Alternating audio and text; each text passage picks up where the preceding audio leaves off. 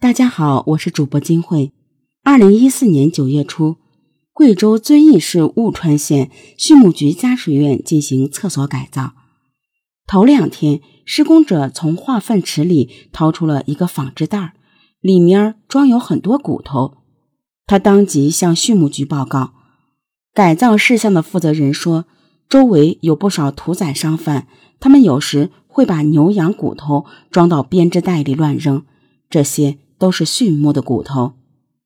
施工者受雇于人，想着对方也是政府部门，他们说没事就没事。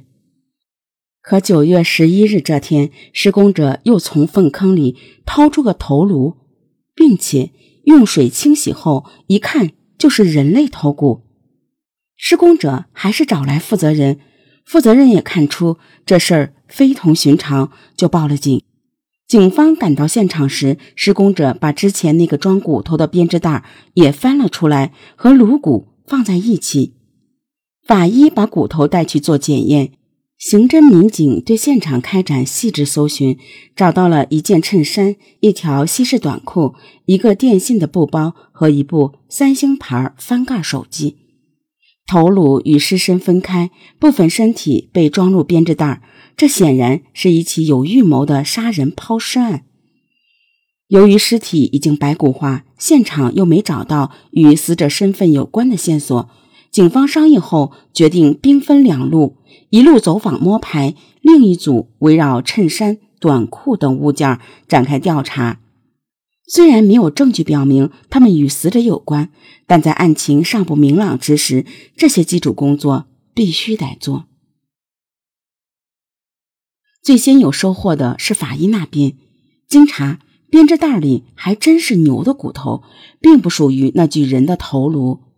对头颅的分析发现，死者是名女性，年龄在二十五岁左右，身高约一米六二，颅骨上的牙齿保存完整，从中提取出了 DNA 信息。走访民警了解到，这个厕所自投入使用至今已经有三十年之久。但在十三年前，畜牧局曾组织人员对其进行过一次彻底的清理，当时并未发现异样。根据这条线索，警方决定将案发时间范围控制在二零零一年以后，重点排查这段时间内县城及周边的失踪女性。经查，确定符合条件的女性有一百八十三人，县公安局立即抽调人手，逐一进行比对核查。另一组侦查员的工作同步展开，经查发现，衬衫、短裤和电信包特征并不显著，无法用于锁定人员身份。最后，民警只好寄希望于那部翻盖手机。该部型号的手机于二零零三年上市，这让排查时间又缩减了两年。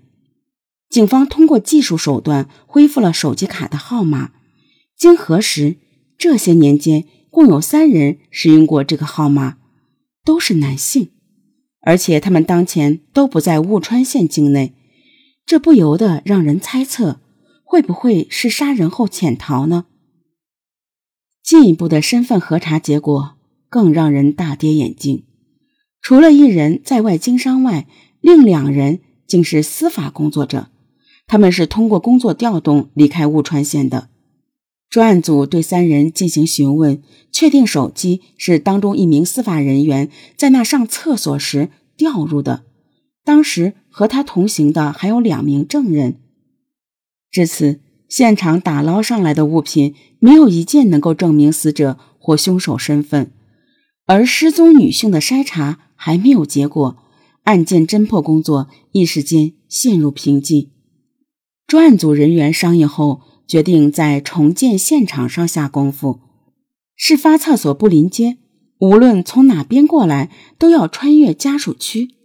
这意味着抛尸者对地形很了解，因此警方比较偏向于本地人作案，并以畜牧局家属院为中心向外延伸展开调查。经过逐户调查，有两人进入了警方视野。第一个人是吸毒人员田武。四十六岁，他十多年前就和妻子离婚了，之后经常带不同的女人回家过夜。他家的住处一眼就能看到这个厕所。第二个人叫任礼，二零零五年因赌博被判刑两年，出狱后也一直没有工作，成天游手好闲。然而进一步核查后，同样排除了他俩的作案可能。一个多月后，摸排失踪人口的工作接近尾声，有三名妇女的信息和案件重合度较大。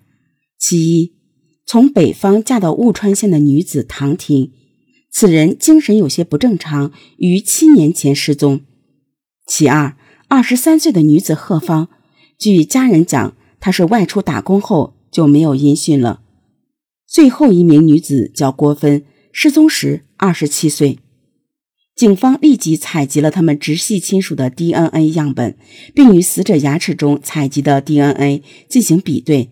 结果出来时，所有人都松了一口气，比对成功，死者正是郭芬。据家人介绍，郭芬十八岁那年，她表姐从江苏回来探亲，走的时候，郭芬跟着表姐过去玩，在徐州认识了一名男子，两人在一起生活了两个月。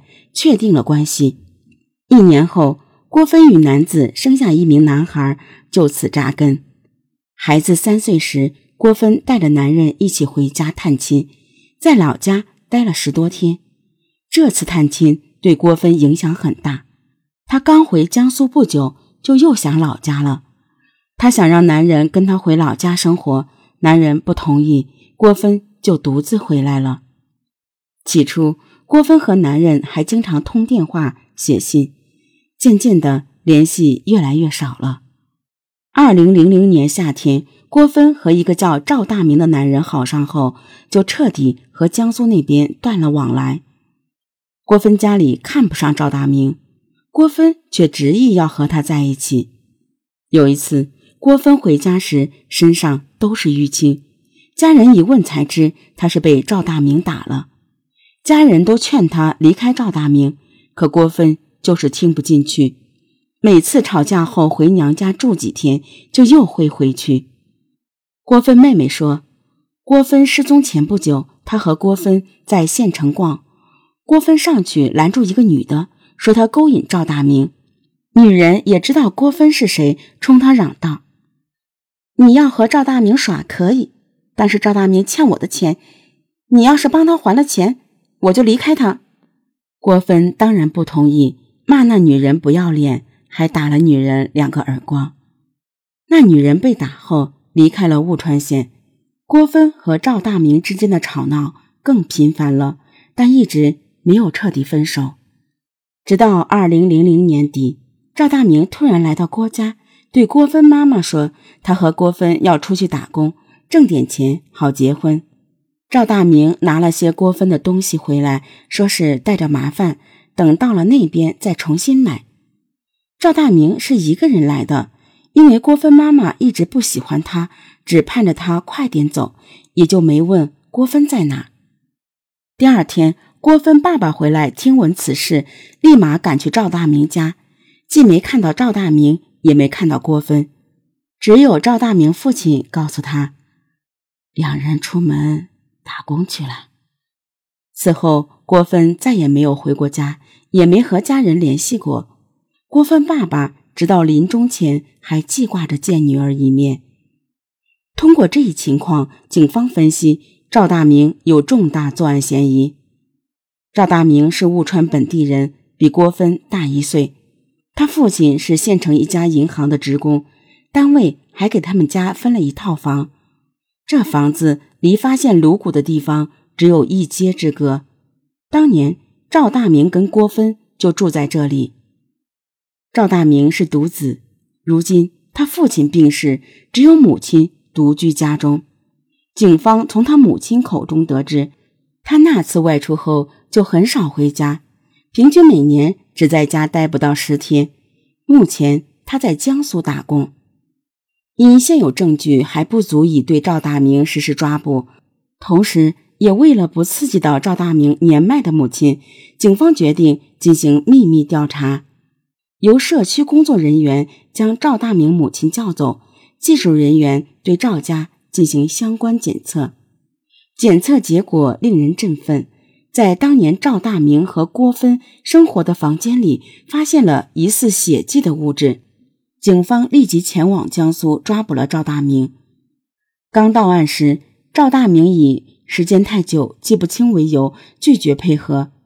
直到警方一件件拿出对他不利的证据时，赵大明才改了口，最后承认郭芬是在他家死的，却指认凶手另有其人。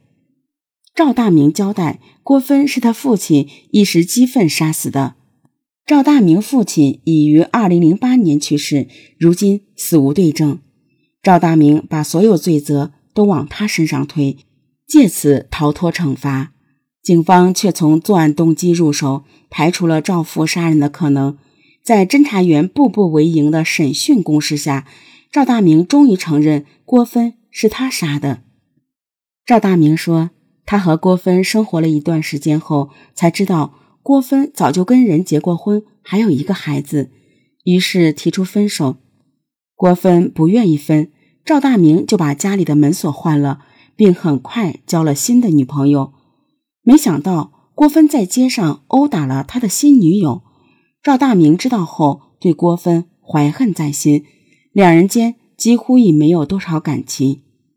平日里有父母在，赵大明和郭芬吵架也不好吵得太厉害。案发那天，他和郭芬又吵了起来，因为父母回老家去了，两人都很放得开。郭芬情绪激动之下，拿起桌上的水果刀刺向了他，这一行为也激怒了赵大明，他跑到厨房拿了菜刀出来就砍向郭芬，令其当场死亡。杀人后，赵大明用床单裹上尸体，借着夜色掩盖。到公厕旁的菜地里挖坑掩埋。几个月后，赵大明担心尸体被发现，就从外地回到家乡，并找机会移尸。结果发现尸体已经高度腐败了，就只取了颅骨扔进不远处的公厕粪坑。经其指认，警方顺利找到了郭芬的其余尸骨，案件宣布告破。二零一五年六月。法院以故意杀人罪判处赵大明无期徒刑，并处附带民事赔偿六万多元。